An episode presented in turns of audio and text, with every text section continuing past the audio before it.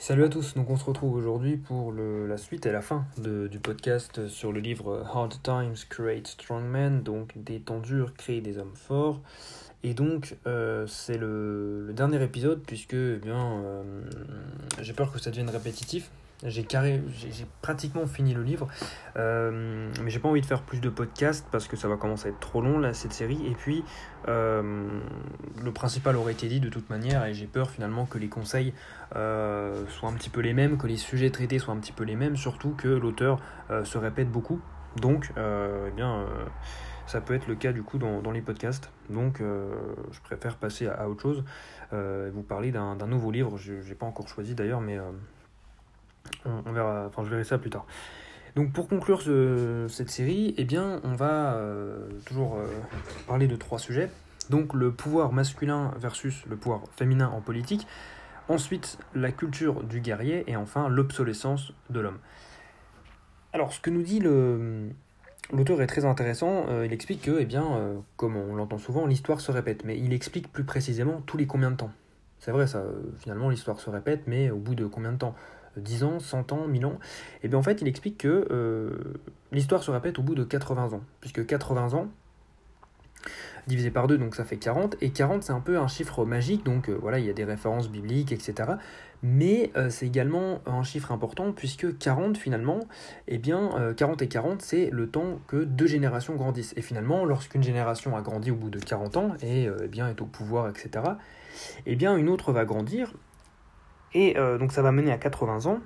Et cette deuxième génération, elle, au bout de 40 ans, elle va suivre la direction opposée en général, c'est ce qu'on remarque, c'est ce que l'histoire remarque, elle va suivre la direction opposée de, euh, de la génération précédente. Euh, si la génération précédente était plus tolérante, de gauche, etc., eh bien on va aller plus... La seconde génération tendra, la seconde génération tendra plus à aller eh bien, vers moins de tolérance, plus d'extrême. donc, donc voilà. Et donc, il illustre parfaitement euh, via un exemple, c'est beaucoup plus clair. Donc la période des temps, euh, des temps euh, difficiles qui créent des hommes forts, eh bien c'était euh, lors de 1940 à 1960. Donc là, c'était 20 années de, euh, de, temps, euh, de temps difficiles.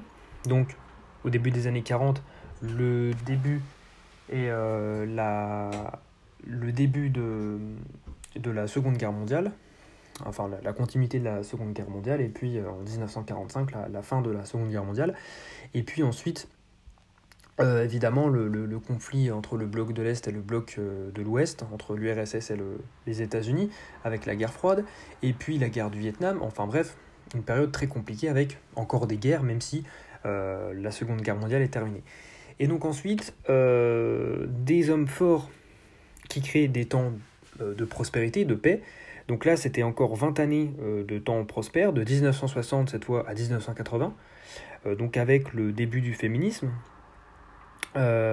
et où eh bien, les femmes gagnent plus de, de, de, pouvoir, de droit de vote, elles s'émancipent peu à peu, elles ont leur propre compte en banque, elles sont plus acceptées dans le monde du travail, etc. Et le déclin finalement de, euh, de l'homme fort dans la société occidentale de, du, père de famille euh, qui a l'autorité sur ses enfants, qui est respecté par ses pères, PAIRS, et qui est respecté eh bien, euh, par sa famille, par sa femme, etc. Et ensuite, les temps de paix qui créent des hommes faibles, donc de 1980 à début des années 2000, avec finalement la prolifération des, hommes faibles et la dégradation des, des, des, valeurs originelles qui faisaient de l'homme un homme fort. Donc des valeurs telles que la famille, le travail, euh, la, la, régularité et tout, tout, toutes ces choses. Euh, donc voilà, avec une société de consommation euh, qui, qui, commence à exploser dans les années 80 et qui se poursuit dans les années 2000 avec euh, Internet notamment, eh bien on a, on a créé donc une génération d'hommes faibles qui, qui, qui n'a plus envie de rien, qui est, qui est paresseux et qui ne, qui ne travaille plus et qui ne se fixe plus de but, qui n'a même plus de but. Et ensuite donc des hommes faibles qui créent des temps difficiles. Selon l'auteur, c'est du début des années 2000 à 2020 euh, environ, euh, où finalement on retourne dans une période compliquée, euh, donc 80 ans après le, le, le, premier cycle de 1940 à 1960, on a bien 80 ans, et donc finalement du coup, on aura très vite, on va retrouver notre, boucle qu'on avait en 40-60 où des temps difficiles créent des hommes forts. Et donc là en ce moment du coup on est dans des temps difficiles où eh bien ces temps vont, comme nous le dit l'auteur, vont forcer les hommes à redevenir forts et à redevenir des, valeurs, euh, des, figures pardon, de masculinité et de, rôle, euh, où ils auront un rôle important au sein de leur famille, de leur communauté et où ils euh, seront respectés. alors, l'auteur nous dit, mais finalement, que faire pour, pour éviter que l'histoire se répète? On en parle souvent dans des livres, dans des conférences, et on, souvent la solution c'est, eh bien, voilà, avoir un gouvernement plus démocratique, euh, avoir plus de, avoir non pas une personne qui nous gouverne, mais plusieurs, etc. Mais finalement, l'auteur euh, explique que la solution ne réside absolument pas dans, dans ce domaine, mais c'est tout simplement euh, avec nos, nos précédentes générations. Il explique que à l'époque où il écrit livre, en 2019, par exemple, sa grand-mère a vécu la Seconde Guerre mondiale et à l'époque, elle a 96 ans. Et il explique que, eh bien, évidemment, elle va bientôt décéder et que plus personne n'est là pour écouter son discours. Et bientôt, dans quelques années, il n'y aura carrément plus personne qui aura connu tout simplement la Seconde Guerre mondiale et euh, toutes ces atrocités et qui du coup ne pourra plus nous raconter euh, ce qui s'est passé. Et qui ne pourra donc plus, nous, qui ne pourra donc pas, pardon, nous éviter de eh bien, retourner dans nos travers, euh, comme c'est le cas tout le temps en histoire. Et donc, il explique que, eh bien, on n'écoute pas tout simplement les personnes âgées, car, eh bien, certaines évidemment sont décédées, d'autres sont euh, ont perdu la tête, et d'autres, eh bien, sont dans des maisons de retraite et personne s'occupe d'eux. Et donc lui, il explique que, étant donné qu'on n'écoute plus nos, aïeux finalement, eh bien, et qu'on pense euh, euh, que, nos aïeux n'ont rien à, à, nous donner, ils ne peuvent plus contribuer à, à faire avancer la société, eh bien, ça, ça, nous fait, ça nous fait reculer ça nous fait finalement recommencer ce cycle infini. Et en fait, c'est nos aïeux, comme il le dit, ce sont les gardiens du. du, du, comment dirais-je euh, Ce sont les gardiens du savoir qui est le plus important dans notre société, c'est-à-dire l'histoire. Ce sont les gardiens euh, du savoir dans tous les domaines finalement.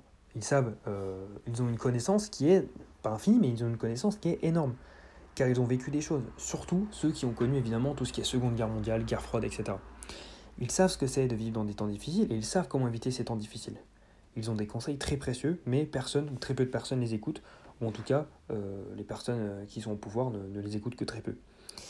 Euh, eux, ils ont l'expérience, nous non. C'est bien ce qu'il faut retenir. Et c'est pourquoi l'histoire, comme nous le dit l'auteur, est toujours la même histoire encore et encore, uniquement avec des costumes différents, euh, donc c'est-à-dire, eh bien, évidemment, vous l'avez compris, avec des, personnages différents et puis des rôles différents euh, où il se présente comme étant eh bien, soit un empereur, soit un dictateur, soit un président, etc. Donc ensuite, euh, la deuxième partie, c'est la culture. pardon, le monde appartient à la culture des guerriers. Alors, très rapidement, l'auteur nous explique dans, dans, ce chapitre, j'ai uniquement souligné une synthèse à la fin, c'est que euh, on est dans une société, euh, dans, dans, dans, notre société occidentale, mais également aux États-Unis, on est dans une société de plus en plus tolérante. et c'est pas le cas partout, attention. Dans les, sur le continent africain, par exemple, ils n'ont pas autant cette tolérance que nous. Et c'est pourquoi les pays d'Afrique eh bien, ont la possibilité de tirer leur épingle du jeu et dans les prochaines années eh devenir euh, finalement euh, plus fort économiquement, socialement, euh, etc. Et donc nous, notre tolérance dans la société occidentale, c'est un problème, parce que la tolérance, il l'explique, ça amène à de la faiblesse. Trop de tolérance, évidemment, amène à de la faiblesse. Il faut être évidemment tolérant, il l'explique. il ne faut évidemment pas empêcher, par exemple, le mariage homme-femme, le mariage homosexuel, toutes ces choses-là. mais il explique que trop de tolérance, ça amène évidemment à de la faiblesse. Et donc, euh, dans l'histoire, quand une tribu, quand un pays est trop faible, eh bien, il se fait attaquer. Et il explique que c'est encore possible, il peut y avoir des guerres, et euh, il prévoit d'ailleurs une guerre euh, dans les années 2020, lorsqu'il écrit le livre. en 2019, il, prévoit une guerre, il voit bien une guerre entre les États-Unis et la Chine ou la Russie. bon, il s'est pas trop trompé, il a finalement vu juste quand on voit le conflit russe et ukrainien. Et donc finalement, quand on... Lui, il explique que la tolérance s'amène à des arguments du type si, euh, si je peux me marier avec un homme et que je suis un homme, est-ce que je ne suis pas libre d'aimer qui je veux? C'est-à-dire, euh, est-ce que je pourrais pas aimer finalement cet enfant qui eh bien, est un garçon? Euh, Pourquoi je ne pourrais pas marier cet enfant? Et il explique que cet argument-là, il existe vraiment. Il l'a il déjà entendu, il, l'a déjà, il, a, il en a déjà été témoin. Et, et il, il, explique que, du coup, c'est de la pédophilie tout simplement, que ça pourrait être, que c'est pas si loin que ça, que ça pourrait être légalisé. Parce que finalement, trop de tolérance amène à de la faiblesse comme ça d'esprit où finalement tout est autorisé et donc ça malheureusement il explique que ce serait un retour au Moyen Âge euh, où eh bien euh, finalement les relations euh, n'étaient pas contrôlées et où un adulte pouvait très bien coucher avec un enfant. Et donc la tolérance amène à de la faiblesse et la faiblesse amène du coup à des périodes difficiles, vous l'avez compris. Et ces temps difficiles là, ils vont mener évidemment, logiquement, à de la guerre, à de la violence. Et la guerre et la violence vont finalement euh, calmer les hommes avec un grand H et euh, vont un petit peu les, leur faire comprendre euh, tout ce qu'ils ont détruit et ce qu'ils ont fait, ils se sont entretués. donc voilà, il y aura eu du sang de versé. Et finalement, ça va les rendre, ça va les endurcir, ça va faire d'eux des hommes forts. Et donc, ça va les galvaniser contre eh bien, les épreuves difficiles. Et donc, ils vont créer des temps de paix, etc. Vous l'avez compris. Dans la dernière partie, et ce sera la dernière, euh, il parle de l'obsolescence de l'homme, avec un grand H.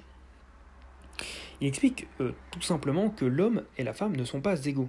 Ils sont des opposés complémentaires réciproques. C'est-à-dire que euh, si l'homme et la femme sont égaux, eh bien ils n'ont plus besoin l'un de l'un et de l'autre. l'homme et la femme ne sont pas égaux, ils sont meilleurs dans certains domaines que l'autre. Et parfois, eh un homme a besoin d'une femme dans une situation et inversement. Et donc du coup, il, sort ce terme que j'aime beaucoup, euh, qui est le terme du coup de euh, d'opposés complémentaires réciproques. L'homme et la femme sont opposés, mais à la fois complémentaires, comme les pièces, comme le yin et le yang finalement, ils se complètent, ils ont besoin l'un de l'autre.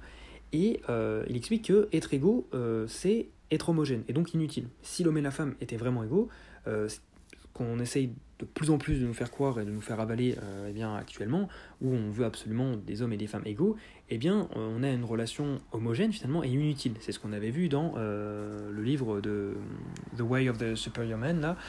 Et donc, l'homme n'a plus besoin de la femme et inversement. C'est pour ça qu'on a des relations qui terminent beaucoup plus par des divorces à l'heure actuelle que précédemment.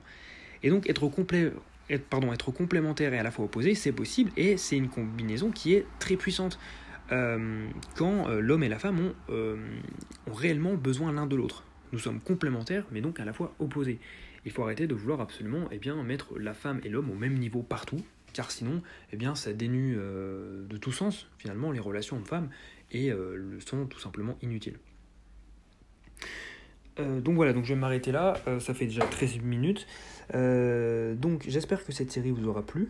Et moi, je vous retrouve demain ou après-demain. Ça dépend si j'ai un livre et ça dépend si j'ai eu euh, du contenu intéressant euh, pour le prochain livre. Euh, mais j'espère que cette série vous aura plu, qu'elle vous aura fait voir les choses d'un autre œil peut-être sur la société, sur la politique, sur les relations femmes, sur la religion d'ailleurs, il y avait une partie religion. et donc voilà, j'espère que ça vous fera réfléchir, ou pas d'ailleurs, que ça va vous faire changer d'avis, ou que ça va vous voilà, peut-être confirmer ce que vous pensez de la société actuelle. Mais dans tous les cas, eh bien, euh, voilà, j'espère que ça vous aura plu et moi je vous souhaite une bonne soirée et je vous dis à plus.